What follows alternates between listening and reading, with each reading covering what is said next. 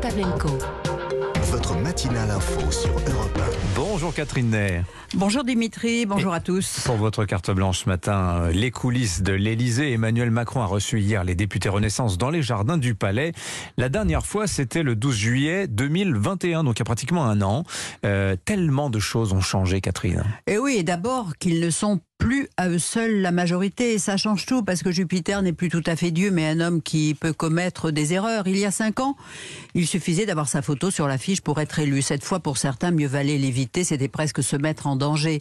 Leur plus grande surprise a été que pendant plusieurs mois, le président a disparu. Il était absent. Pas de campagne pour la présidentielle, pas d'engagement pour les législatives papa outé, papa n'était pas là. Alors ils se sont débrouillés tout seuls, il ne les a pas aidés et ils lui en veulent. Bien sûr, la guerre en Ukraine, sa présidence européenne, oui, ça lui prenait du temps, mais tout de même, le prix politique est lourd à payer. Donc, il y a du ressentiment. Certes, ils sont venus à l'Élysée hier, mais tous n'étaient pas là. Les rangs étaient clairsemés, le ciel était couvert et le temps frisqué au diapason de leur humeur. Fini le rose d'il y a cinq ans, c'est le morose qui assombrit les esprits. Un ressentiment nourri, Catherine, par la peur de l'avenir hein, qui s'annonce très compliqué. Hein. Oui, vous savez, ça n'a l'air de rien, mais il y a eu ce choc physique de se retrouver dans l'hémicycle comme pris dans une mâchoire entre la NUPES, ils ont plutôt les insoumis, braillards, menaçants, et le Rassemblement national moins sonore mais impressionnant quand les 89 se lèvent comme un seul homme pour applaudir Marine Le Pen. Comme m'a dit un député, j'avais l'impression de voir un volcan surgir de la mer.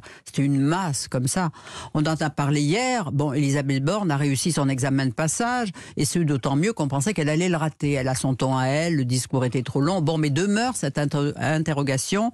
Comment ces belles promesses, l'échec, les primes, plus de policiers, les magistrats, plus de places de prison, j'en passe, et comment tout cela va-t-il être financé alors qu'elle s'interdit d'augmenter les impôts, de, de, faire baisser la dette? Eh bien, la Cour des comptes a tranché. Retrouver le chemin de l'équilibre dans ces conditions est un pari irréaliste. Alors, le changement, c'est qu'il risque d'y avoir des frondeurs à l'intérieur de la majorité. Eh oui, c'est nouveau. Ça a déjà désigné Yael Braun-Piver à la présidence de l'Assemblée, alors que Roland Lescure était le candidat de l'Élysée. Déjà le symptôme que les députés Renaissance ne seront pas des godillots. Et en ces temps très tumultueux, l'absence de fidèles du premier cercle, Richard Ferrand, l'ex-président de l'Assemblée nationale, qui lui savait traiter les élus, les recevait, les écoutait, faisait passer les messages à l'Élysée, c'est une grosse perte parce que c'était un politique, un spécimen rare, le seul qui osait se friter au président, lequel boudait parfois mais voilà, avec Brigitte, ils arrangeaient les choses. Et Brigitte a toujours vanté ses mérites. Ajouter que tenir le perchoir aujourd'hui dans, dans cet hémicycle, il faut avoir un permis de conduire 30 tonnes. Vous voyez, c'est très dur. Et Christophe Katsaner aussi, le président du groupe, infidèle, lui aussi faisait passer des messages. Eh bien, ces deux-là vont beaucoup manquer parce qu'ils sont irremplacés.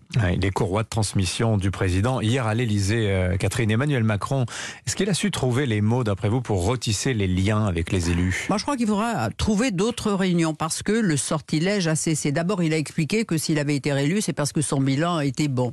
Puis il a demandé aux députés, auxquels on a reproché parfois de s'être mal fait connaître dans leur circonscription, d'y être plus présents, de mieux organiser leur temps entre le travail et à l'Assemblée. Très bien, Président. Il leur a dit, vous devez être en campagne permanente, comme s'il devait y avoir un jour une dissolution.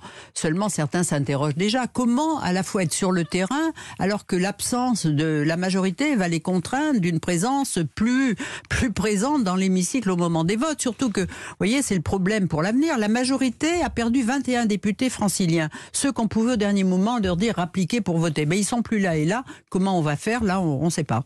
Alors, les chantiers devant nous sont immenses. Ils donnent le vertige, mais je sais que vous allez y arriver. Voilà ce que Emmanuel Macron a dit aux députés hier. Hein. Oui, qu'au ce jour, ils ont surtout saisi qu'ils avaient basculé dans un autre monde, qu'il va falloir tout réinventer. Comment y arriver? Hier soir, à l'Élysée, leurs doutes n'ont pas été complètement levés. Mais comme quoi, la politique, ce sont aussi des contingences, hein, les temps de trajet tout simplement, les billets d'avion, ce genre de choses, voilà, la disponibilité. Merci beaucoup pour votre regard.